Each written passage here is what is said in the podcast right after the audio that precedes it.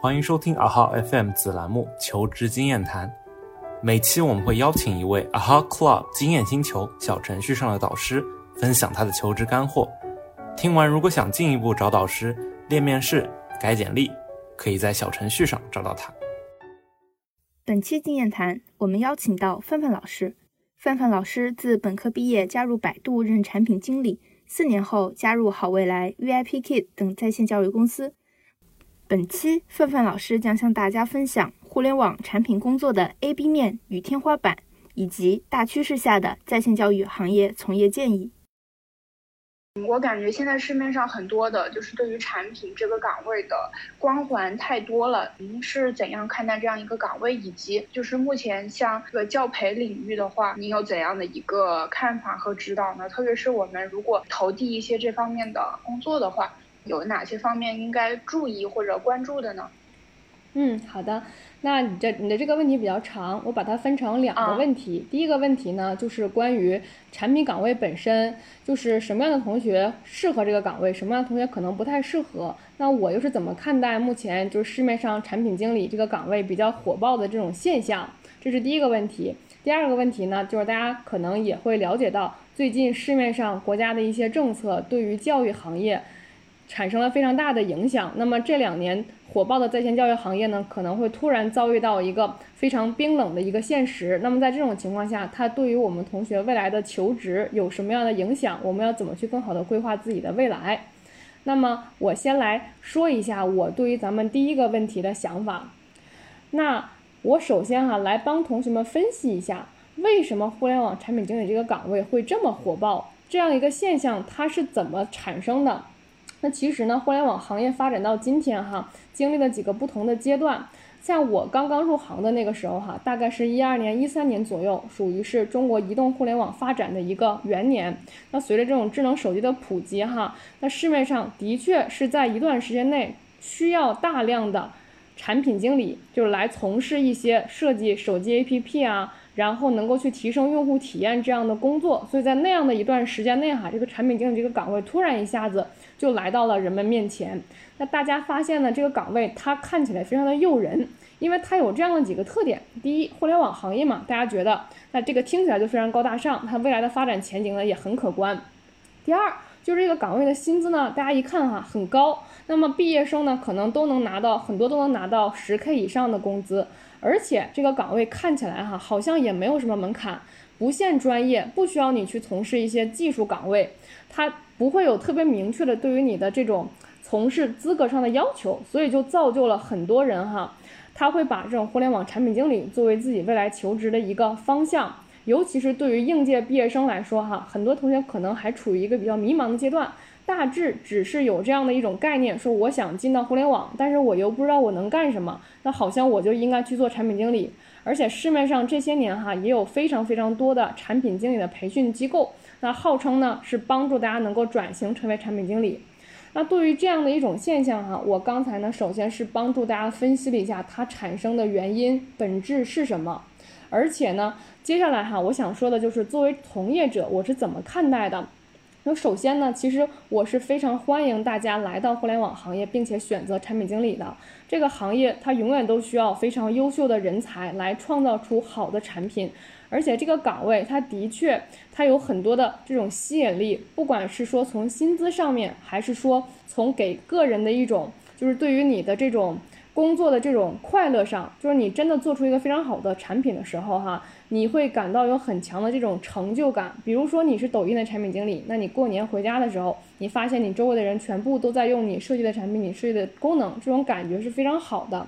但是呢，我也想说的就是哈，大家在看到一个岗位的时候，也要看到这个岗位它的一些所谓的 B 面。就是说，这个工作里面有没有哪一些部分，其实呢也是比较辛苦的。那么对于你个人来说，你的这种兴趣、能力和价值观，是不是能够全方位的匹配这个岗位？你是不是真的有意向能够一直长期的投身在这个岗位，而不是说随着一种热潮我就加入进来了，然后过了两年以后，我觉得我做的不快乐，我觉得我当时为什么没有选择其他的职位？这样呢，不管是对个人来讲，对公司来讲，也是对于行业来讲，其实都不太好。我们还是希望呢，有更多真的是了解这个岗位，然后也愿意投身于这个岗位的同学哈，加入进来。刚才老师就是提到说，比如说像兴趣啊、个人优势啊等等这些方面来进行匹配。那老师，您觉得就是哪一类同学他可能会比较适合产品的工作，哪一类同学不太适合？嗯，好的。那你的这个问题呢，我再分解一下，我来说一下哈，产品经理这个岗位，它对于人有什么样的要求？这个岗位呢，它的职责分成这样几个方面。第一个方面，最主要的是要去设计产品。那么你设计产品呢，并不是说你去天马行空的去设计，要有一定的依据，包括去做竞品分析啊、市场调研什么的。所以对于大家收集信息、去伪存真的这样一个能力会非常的高。那产品设计本身呢，其实它并不是一个特别感性的过程，它是一个逻辑要求非常强的过程。你对于产品的每个细节的把握，都要把它落实成文档，并且由研发实现出来。那在这个过程中呢，对于大家的这种逻辑思维能力、表达能力要非常的强，因为你需要去跟研发、去跟很多的这种角色去做需求评审，让大家明白你为什么要这样去做。那产品经理呢，他永远是在一个无授权的情况下来引领大家做事儿。那在这个过程中，其实也很需要大家有非常强的一种所谓的无授权领导力，或者更往高了说，是一种个人的魅力。那以及呢，产品经理呢，他对于你的项目协调把控能力，还有沟通能力要求是非常非常的高的。那听完我对于产品经理这种职责的描述啊，和对应的能力的描述，可能大家也会跟着去思考一下。那如果相对应来说，你对于这里面的某些能力有欠缺，或者说你非常的不擅长，甚至说是反感某一些工作的类型，那意味着呢，你可能会在这个职位上哈，从事的从事起来会比较辛苦一些。我举个什么样的例子呢？产品经理需要大量的沟通，也就是说，你不是说每天坐在工位上哈，什么都不动，把自己的事情做好了就完事儿的这样的一种角色。它跟比如说像研发这个职位，它的一种工作的性质和工作的感觉，其实差异就非常的大。你可以想象一下，你可能今天好要跟这样的一个一一伙人哈，一个团队。啊，说一个事情，你收集到了一堆信息，你把这堆信息整合之后呢，你要再把它换一种语言，翻译成 B 团队能理解的话，然后再去跟 B 团队说，不断的去从中去协调、整理资源，然后对包括说对上沟通、争取资源等等的这样的一个过程。那么其实我也是从身边的很多例子中哈，能够感受到，可能有一些天生。内心非常非常内向的同学，并不擅长所谓的说大量的与人沟通，或者甚至说白了说情商特别高的同学，在这个过程中哈，他会感到内心特别的消耗，这是一种不适应感的来源。也就是说，第一种类型哈，就是说你非常反感与人打交道这样的类型的工作。那么第二种什么样的同学不太适合呢？那可能就是互联网这个行业本身它的变化会非常的快。所以它要求你有很强的这种学习能力跟适应能力，比如说你今天你被招来的时候，让你去做的是这个方向，这个。细分类型的产品经理，但是随着你们的业务扩展，哈，可能你会被要求去做别的方向、别的行业的产品，快速的、不断的去适应。那你愿不愿意去花费自己的时间去学习、去适应环境？这个也是非常重要的。如果你内心哈是非常追求安稳的，不管是说对你工作内容的这种安稳，还是说对于你团队的这种人员结构的组织关系的稳定，那么可能你从事这个岗位、这个行业也会比较吃力。比如说，那你今天的领导可能是这个人，你适适应了这样一种风格。明天呢，你的领导可能就换成了另一个人了，跟你这种对接的团队也换成另外一群人了。那这个过程在互联网行业呢是非常频繁的。当然，这个不仅仅是适用于产品经理这个岗位，整个互联网行业都是这样的一种工作的情况。当然呢，也也会有一个非常重要的，也是不可避免的话题，就是会存在于加班的这种现象。这个就是我刚才所说的哈，主要的有两个并不太适合产品经理的岗位的这样的一种能力或者说是性格特征，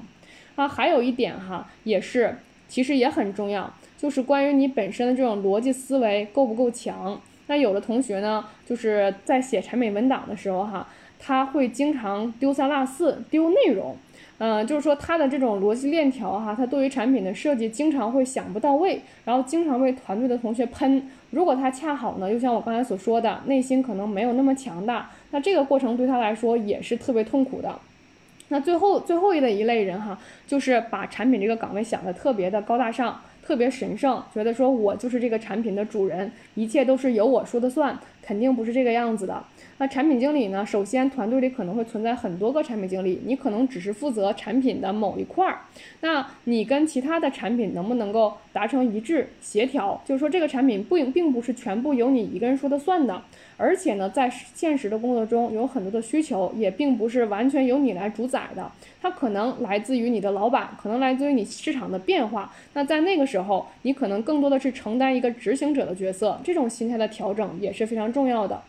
那么这些呢，就是我刚才所说的哈，产品经理这个岗位的 B 面，就是大家能不能够去接受，然后觉得自己的这种兴趣、能力、价值观是不是匹配？就是为什么说 PM 的天花板很高？那 PM 的天花板很高，相对应的有很多同学呢，也可能听到这样的一个说法，说 PM 它的入门门槛很低，所以呢，这样一对比，它的天花板就很高。入门门槛低，指的就是刚才我们分析到的，它对于你的这种学校啊、专业啊、背景啊，并没有特别明确的限制。那确实是很多人呢，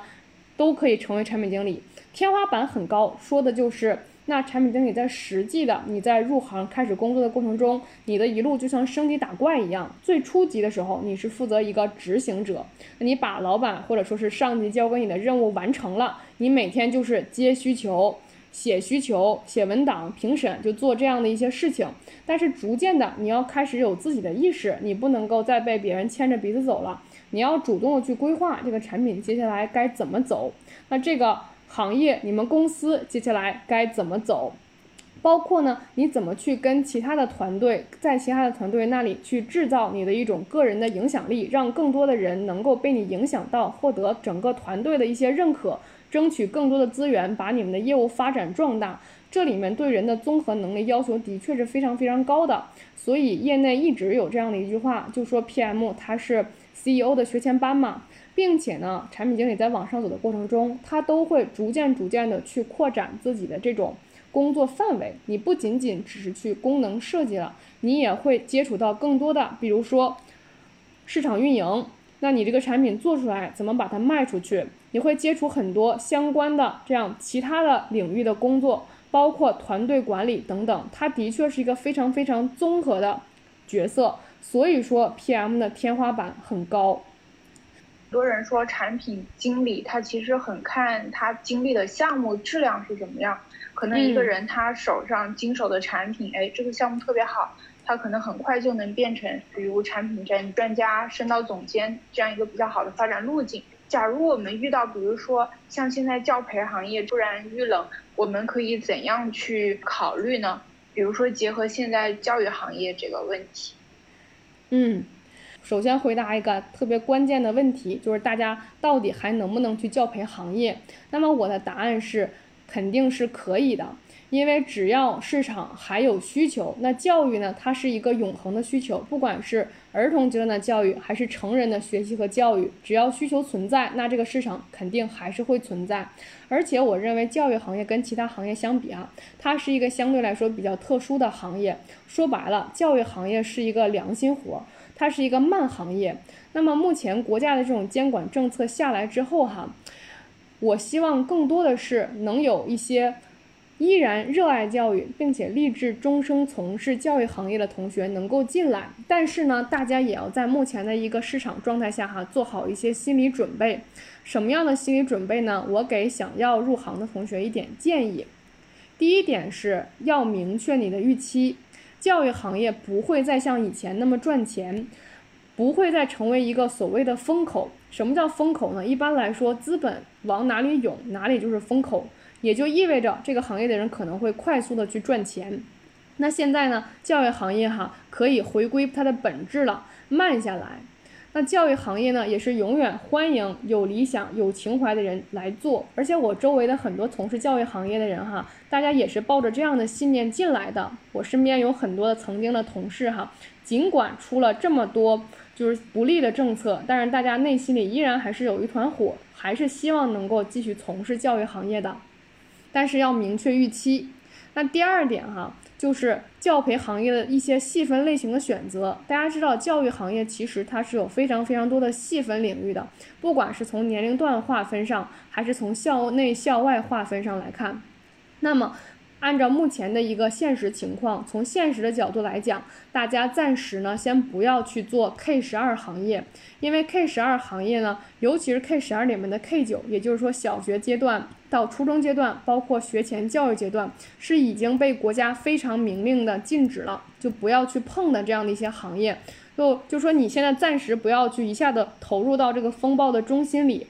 那么哪些细分类型是可以去碰的呢？成人的职业教育，还有小孩的这种素质教育，就是我们说的那种，比如说艺术类啊、体育类的这种业务类型是可以看的。包括一些对公的业务，也就是说，比如说你是给这种公立学校、你们地区的这种教育局啊等等去做这种服务的，去做做这种 to B 服务的，这种还是可以去看的，并且呢，大家可以去关注一些在细分领域有积累的这种小公司和在对公的业务上哈有实力的大公司，就是说他之前可能已经在这方面有积累了，他有一些自己的资源。他已经可以跟一些公立校、公立的这种机构哈形成一些稳定的合作关系。那第三点就是大家现在尽可能的规避一些处于风暴中心的公司，比如说像很直白的说哈，新东方、好未来、高途等等这些，就是。呃，比较树大招风的，然后股票有非常明显的这样的一个下降的趋势的这些公司，在短期之内，它可能处于巨大的变化和调整之中，就是它接下来哈一定会开始调整自己的业务跟人员，所以说很有可能你现在你今天去了，然后过了没两天，发现你的团队散伙了，或者是大家集体去转做另一个方向了，对于你未来的这种职业发展哈，你可能也会处于一个比较被动的状态。那这个就是我刚才所讲的哈，教培行业目前应该避免去哪些细分领域，可以去关注哪些领域。那如果是目前已经在做教育行业的这些同学哈，我相信大家现在的心态可能也会比较焦虑，不知道自己接下来该怎么办。那么其实呢，我们还是回归本心，你要问自己哈，自己是不是还真的想要从事教育行业，想希望能够把它。作为自己终身的一个事业，就如果你有这样的一个想法呢，那么你就先静观其变，那先不要去我说的那样的几个领域，然后呢，往我说的刚才的另外的几个成人教育等等这样的领域去转，但同时呢，也给自己留好后路，就是说你手里不可能只有这一个 offer，那么你也去手里有一些其他的选择机会，避免自己去陷于过于被动的状态。嗯。那么以上呢，就是我对教育行业的一些想法。那当然呢，我的这些想法是相对来说哈比较实际的一些建议。那对于很多同学也会关心的，说国家为什么出台这样的一些政策呀？那教育行业到底接下来该怎么走啊？这样的话题哈挺大的，说实话也不可能在这样一个短的时间内哈跟大家剖析清楚。但是网上呢这些天也有非常优质的一些文章。和公众号的分析，大家可以去看一看。那不管你是从事互联网行业还是教育行业，你对于这种时事的关注和分析见解都是特别重要的。呃，我感觉从范范老师的这个两个问题的解读可以看出来，就是我们在求职的过程中，一个是要知己，另外一个是知彼。所谓的彼，一个是岗位，另外一个是行业。对。呃，那么范范老师这边，呃，您觉得哪一些同学可以比较适合找您咨询呢？嗯。嗯，我来介绍一下，有这样几类同学哈是非常适合来找到我的。那么我之前的一个个人经历呢，可能大家在这个主页上是能够看到，我也在这里简单的说一下。那么我在呃本科毕业的时候哈，是以相对来说比较弱势的一个状态，就是在没有实习，然后学校的背景也不是特别出色的一个状态下，入职到了 BAT 的这样的一个公司。然后在四年以后呢，又随着个人内心的一个选择，再加上当时时代的一个风口吧，选择了在线教育行业，并且在教育行业呢一直做到今天，也是有四年左右的一个积累了。那么我可以为哪些同学提供帮助呢？第一类同学就是纯粹的非常零基础的同学，零基础到你可能对于产品经理到底是什么、干什么都不知道。没有任何的实习经历，那么我可以为你去讲解一些产品的非常基本的知识，因为我本身目前也是在从事产品经理的培训岗位。那么我有很丰富的一些教学的经验，我会用一些非常浅显易懂的语言哈，跟你去讲，比如说流程图到底是什么，就是流程本身它是什么，然后呢原型又是什么，怎么样手把手的带你去画一个原型，带你去写一个产品文档这个样子。那么第二类同学哈，是我能够提供非常精准的一些模拟面试，就我会根据你的。将来要面试的这个岗位，它所在的行业和部门，我会提前的去预判一下它有哪些可能的问题。那而而且我这边呢，我是自己有整理过一个哈产品经理面试的必问的问题，有一个比较复杂的一个脑图。如果是跟我来咨询的话呢，我会跟你详细的去分析这个里面的每一个问题，回答的思路应该是怎么样的。那我之前辅导过的一些同学哈，也是非常精准的，就收获到了一些像滴滴啊。然后像小米的这个 special offer 的这样的一些职位，也是相对来说零基础的同学。那么第三个非常重要的就是你现在在从事教育行业的，然后或者说是你想要进入教育行业的同学，那么我可以去跟你讲一下，在教育行业做产品经理可能有哪些不一样的这种收获和心得。